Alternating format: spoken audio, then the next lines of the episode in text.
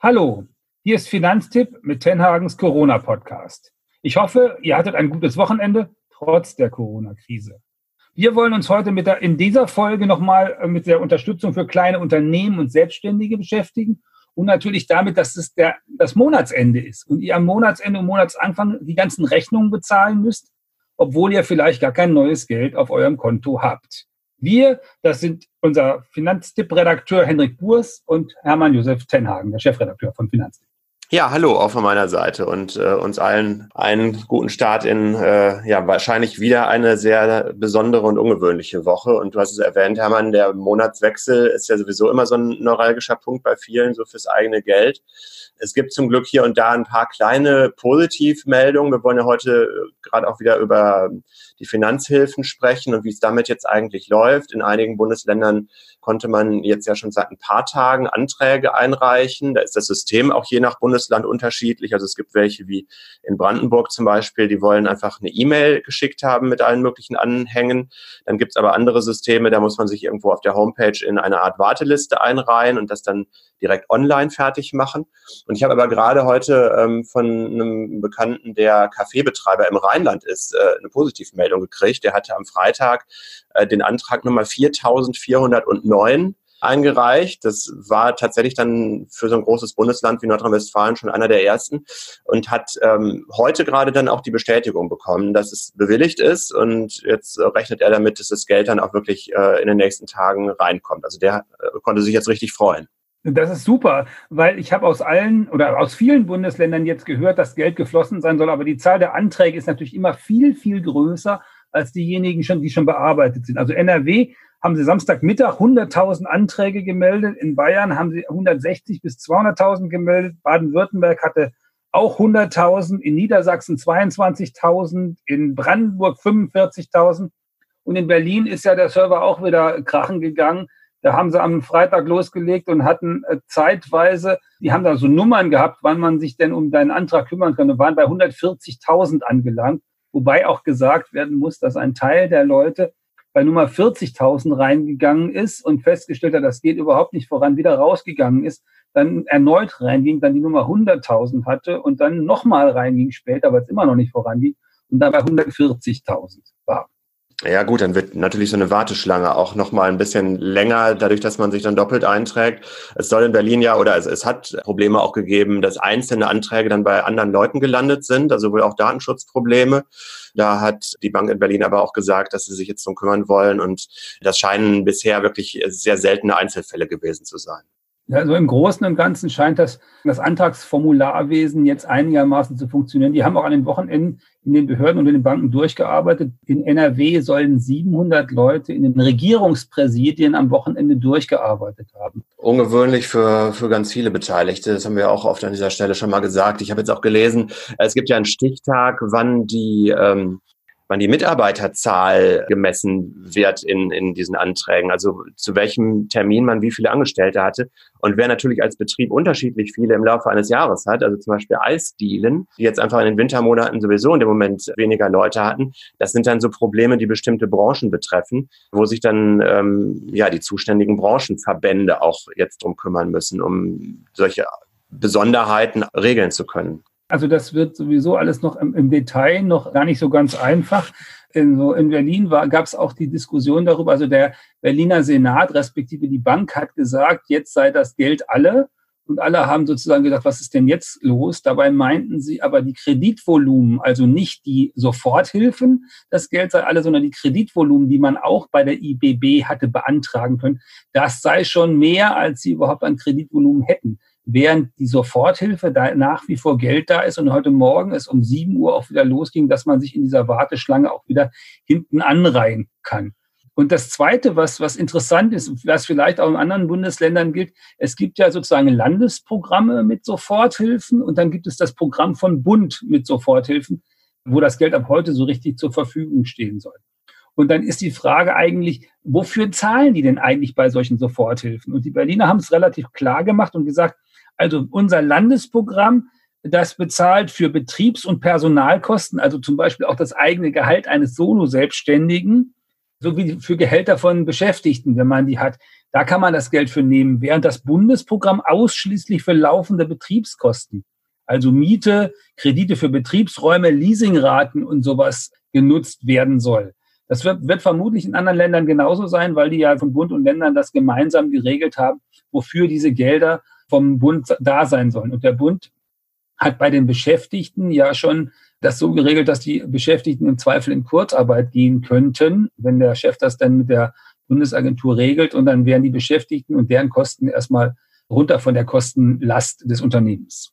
Ja, oder es gibt ja auch die Möglichkeit, äh, nicht unbedingt Kurzarbeit null, sag ich mal, null Prozent, sondern je nachdem, wie der Betrieb so aufgestellt ist, fällt ja dann doch ein bisschen Arbeit an und dann könnte man ja auch die Beschäftigten äh, zur Hälfte einfach auf Kurzarbeit setzen und dann wird ja der Rest des Nettolohns dann immer über Kurzarbeitergeld aufgefangen und den Teil, wo sie arbeiten, muss man dann natürlich als Chef bezahlen. Aber die Kombination gibt's ja auch. Es fällt ja möglicherweise weniger, aber nicht unbedingt gar keine Arbeit mehr an für manche Betriebe. Genau, das muss man dann im Einzelfall gucken.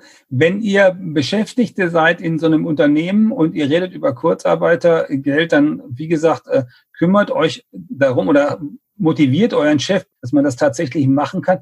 Das haben auch viele Chefs schon verstanden. In Berlin ist es so, dass sie ungefähr gut über 100.000 äh, dafür Kurzarbeitergeld angemeldet haben. Nur so zum Vergleich, in der großen Finanzkrise 2008, 2009 waren es im Maximum gut 40.000. Es gibt jetzt schon erste Prognosen, die sagen, im ganzen Jahresvergleich wird es mindestens so sein wie 2009 mit den Wirtschaftseinbußen. Aber schauen wir nochmal, äh, Hermann, jetzt konkret auf Punkte, die man jetzt zum Monatswechsel wirklich äh, beachten kann. Also über die Anträge haben wir gesprochen. Wer da bis jetzt noch kein Glück hatte, aber eigentlich die Bedingungen erfüllt, der sollte natürlich schauen, dass er das jetzt in, im Laufe der nächsten Tage auch wirklich anschiebt. Ne? Ja, natürlich, weil, weil jetzt werden ja die Zahlungen fällig. Also jetzt ist Monatsende und Monatsanfang und da werden die ganzen Rechnungen fällig, äh, sowohl für Menschen, die angestellt sind, als auch für Menschen, die, die selbstständig sind. Also ich habe jetzt gerade mal in meine Kontoauszüge reingeguckt, da steht dann Miete drin, äh, Rentenversicherung respektive Altersvorsorge, Strom, Gas, da gibt's vielleicht Versicherungsbeiträge, da gibt's die Krankenversicherung womöglich, da gibt's Telefon und äh, Heizung, was man bezahlen muss. Und dann gibt es auch noch Abos, die man irgendwann mal abgeschlossen hat, die nach wie vor auf der Rolle sind und die man nach wie vor bezahlen muss.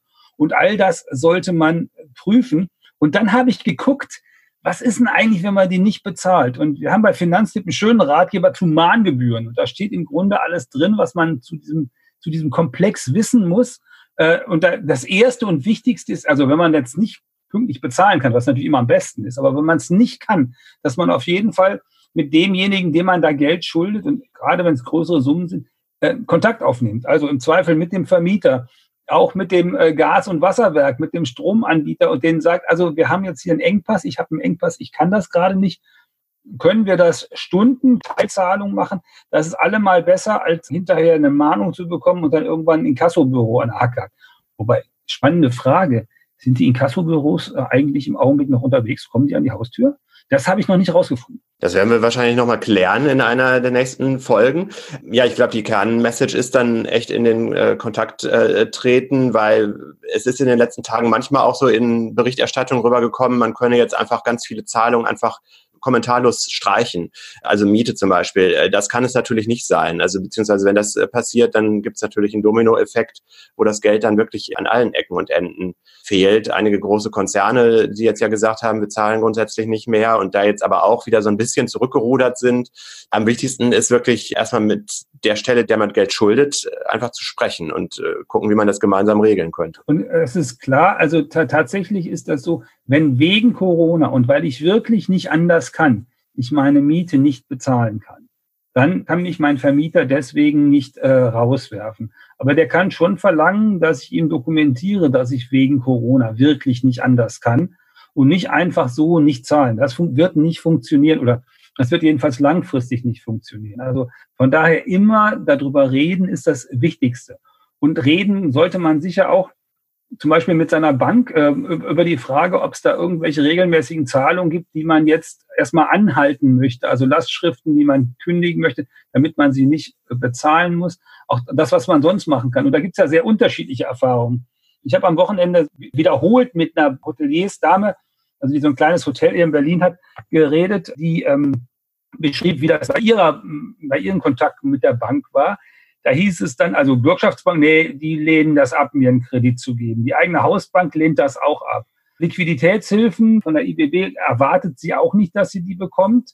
Die Begründung sei dann immer, sie, mal 67, äh, seit 30 Jahren äh, mit diesem Hotel, sei zu alt, sie sei ledig, sie habe niemand, der in ihrem Betrieb nachfolgen wolle und deswegen werde sie da so eine Kreditlinie nicht bekommen. Das fand ich ziemlich, ziemlich schlimm eigentlich, wie die Banken das gemacht haben, weil die hat seit 30 Jahren ihren Beladen ja gut ge geführt und nach dem, was sie mir erzählt hat, auch sonst keine Kredite laufen. Ja, das ist aber eine, eine, heftige Ansage. Ich meine, zumindest diese Zuschüsse müsste sie doch, ich kenne den Fall jetzt konkret natürlich nicht, aber müsste sie doch zumindest bekommen. Und bei den anderen, ja, hilft es denn nochmal zu einer anderen Bank äh, zu gehen? Ja, wird, wird sie machen. Die Zuschüsse hat sie auch noch beantragt, da hat sie auch noch keinen negativen Bescheid. Aber es ist natürlich insgesamt eigentlich schrecklich und gerade nicht das, was man von seiner Hausbank möchte. Wir wollen ja nicht immer nur negativ sein. Es gibt auch Banken, die das richtig super machen. Ich habe hier eine aus dem Facebook-Account einer Volksbank vom Niederrhein etwas, was ich richtig vorlesen möchte. Also Volksbanken haben ja Kunden und sie haben Genossen. Das sind die Menschen, die die Bank mitfinanzieren. Und da steht dann unsere Soforthilfen in der Corona-Krise für Mitglieder, Klammer Genossen und Kunden. Spiegelstrich eins Liquiditätshilfen. Spiegelstrich zwei Ausrufezeichen. Sechs Monate Tilgungsaussetzung ohne Bedingungen. Spiegelstrich drei Fördermittelkredite. Morgen kann kommen. Wir machen den Weg frei sowas würde man sich natürlich von vielen Banken erhoffen. Gerade wenn man da seit langen Jahren Kunde ist und als Kunde, die einen ja kennen und dann einem weiterhelfen sollten.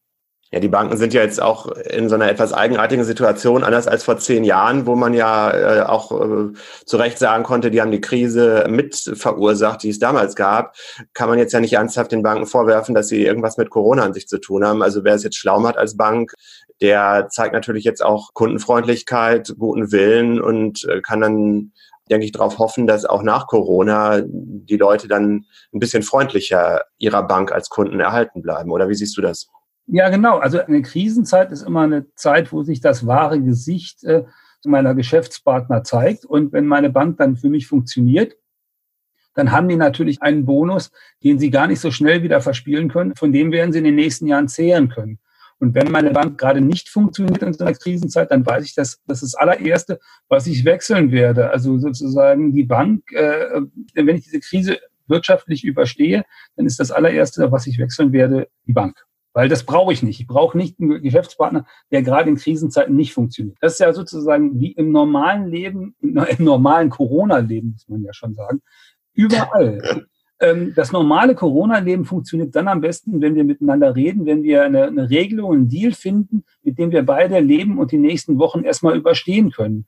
Alle diejenigen, die sich diesen, diesen Deals verweigern, das sind diejenigen, die das Leben jenseits der ohnehin bestehenden Schwierigkeiten nochmal besonders schwierig machen. Und da sollte man sich vielleicht auch eine Strichliste machen, mit wem ging es gut und mit wem ging es nicht gut.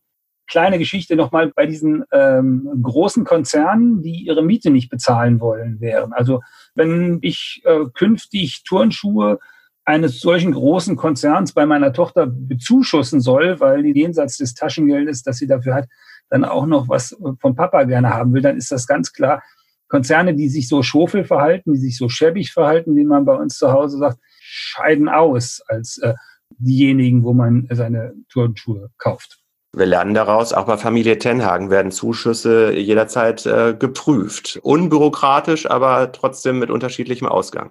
Ja, und Zuschüsse prüfen ist übrigens wirklich das äh, vielleicht der schöne Abschluss für heute. Natürlich werden alle die Zuschüsse, die jetzt gezahlt werden, hoffentlich und die hoffentlich rechtzeitig gezahlt werden, damit die Leute mit ihrem Geld über die Runden kommen, äh, geprüft werden und Zweifel hinterher. Und eine der Prüfungen ist sicher, wenn man einen Zuschuss bekommt, dann ist das, gehört ja zu den Einnahmen, der muss in der Steuererklärung auftauchen, kann sogar sein, dass man deswegen ein bisschen mehr Steuern zahlen muss, wenn das restliche Jahr dann wieder halbwegs gut läuft. Wenn das restliche Jahr beschissen läuft, bescheiden läuft, dann äh, wird man sicherlich für, diese, für diesen Zuschuss keine Steuern zahlen müssen, weil man ja gar nicht genug Einnahmen gehabt hat, um überhaupt in die Verlegenheit zu kommen, Steuern, also Einkommensteuern zahlen zu müssen. Jetzt äh, wollen wir eine Sache noch äh, im Zusammenhang mit dem Monatswechsel ähm, noch kurz erwähnen, die Einnahmeseite. Ähm, also wir haben jetzt über die Ausgaben drücken und da Probleme darüber gesprochen. Die Einnahmen sind ja hoffentlich jedenfalls dann doch nicht nur Zuschüsse, sondern vielleicht kommt ja doch noch das eine oder andere Geld von Kunden rein. Und da sollten sich gerade kleine Betriebe auch nochmal überlegen, ob sie das Optimum da gerade rausholen. Also die eigenen Kontaktkanäle aktuell halten gehört sicherlich dazu. Auf der Homepage einen aktuellen Hinweis zu Corona-Geschäftspolitik geben. Nicht nur an der Ladentür, sondern auch beispielsweise bei Google Maps. Also da sehe ich doch häufig, dass da die Öffnungszeiten noch so stehen, als wenn der Laden auf hätte, ist aber faktisch gar nicht mehr so. Und dann vielleicht auch ein Hinweis, äh, was für Liefermöglichkeiten es gibt oder wie man an Gutscheine drankommt oder was beispielsweise äh, Kurse oder ähm, Schulungen oder so angeht, wie man die auch von zu Hause jetzt buchen kann. Auch wenn man eine, einen Sprachkurs oder die Yogastunde oder so nicht persönlich mehr wahrnehmen kann, finde ich, gehören natürlich auch solche Infos für die Kunden mit dazu oder in den Instagram-Kanal das reinstecken. Ich glaube, das ganze, die ganze Bandbreite von Kundenkommunikation sollte man jetzt gerade äh, sehr gut nutzen, um möglichst jeden Euro noch einnehmen zu können, weil sonst landet der im Zweifel bei der Konkurrenz. Ja, und sich selber dann auch nochmal positionieren. Also wenn man im Dorf die, den Dorfgasthof hat und man hat Mittagessen ausgegeben und es sind Leute auch gekommen regelmäßig, kann man das entweder sozusagen tatsächlich liefern oder man kann vielleicht auch eine Gutscheinpolitik machen und sagen, also wenn, wenn es für Sie wichtig ist, dass wir weiter hier existieren, kaufen Sie doch äh, für das, was Sie normalerweise hier bei uns gegessen hätten, Gutscheine. Dann machen Sie nachher, wenn das alles vorbei ist, ein großes Familienfest bei uns und nutzen dafür Ihre Gutscheine. Das hilft uns weiter zu existieren das kann man auch für Handwerker übrigens. Im Augenblick ist es offenkundig so, dass man Handwerker sogar eher leichter bekommt als sonst, weil manche von den Aufträgen weggebrochen sind, aber dann wirklich diese, äh, diese Aufträge dann auch auslösen und vor allen Dingen sicherstellen, dass man die bezahlen kann, weil das größte Problem, was Handwerker jedenfalls nach meinen Gesprächen äh, hier im Augenblick haben, ist nicht, dass sie keine Auf gar keine Aufträge mehr hätten, sondern dass die bisherigen Aufträge eben nicht bezahlt werden. Also wir planen auch für eine weitere Podcast-Folge mal das Thema Geschäftstaktik oder Geschäftsmodelle rund um Corona. Da gibt es auch noch einige weitere Ideen, die man da zusammentragen könnte und vielleicht auch ein paar gute Beispiele von ähm, euch. Genau. Und äh, damit wollen wir das heute, glaube ich, einfach mal beschließen. Zusammengefasst kann man sagen, also erstmal unsere Kernlosung natürlich, Sie bleiben bitte zu Hause und Sie bleiben gesund. Äh, dann haben wir heute vor allen Dingen zwei Punkte behandelt. Der erste Punkt ist Soforthilfen. Die können Sie weiterhin beantragen von Land und von Bund. Da gibt es unterschiedliche Programme. Jedenfalls ist das Geld erstmal geschenkt und da. Und wenn es Ihnen wirtschaftlich gut geht, müssen Sie hinterher vielleicht dafür am Ende Steuern zahlen. Und das Zweite ist, gucken Sie sich bitte alle die Kosten an, die im April neu anfangen. Der Monat beginnt, da sind jede Menge Abbuchungen, die regelmäßig stattfinden, die Sie aber vielleicht im Augenblick nicht brauchen. Versuchen Sie die wegzukriegen und im Zweifel reden Sie mit dem Anbieter oder mit demjenigen, der das Geld bekommen würde und strecken Sie die Bezahlung davon. Das wird in vielen Fällen gehen. Das ist sowieso, miteinander reden ist immer wichtig. Und dann, äh, wenn Sie selber äh, ein Geschäft haben, sorgen Sie dafür, dass Sie die Zeit, die Sie jetzt haben, nutzen, um Ihre Kundenkommunikation so gut wie möglich auf das neue digitale Zeitalter einzurichten, damit Sie auch im neuen digitalen Zeitalter nach Corona so richtig durchstarten können. Neben diesem Podcast könnt ihr natürlich auch den Newsletter von Finanztipp bestellen. Schaut mal auf finanztipp.de, da auch ganz viele aktuelle Ratgebertexte von unseren Kolleginnen und Kollegen für euch aufbereitet. Genau, finanztipp.de ist die Losung und wir hören uns in den nächsten Tagen wieder. Macht's gut und bleibt gesund.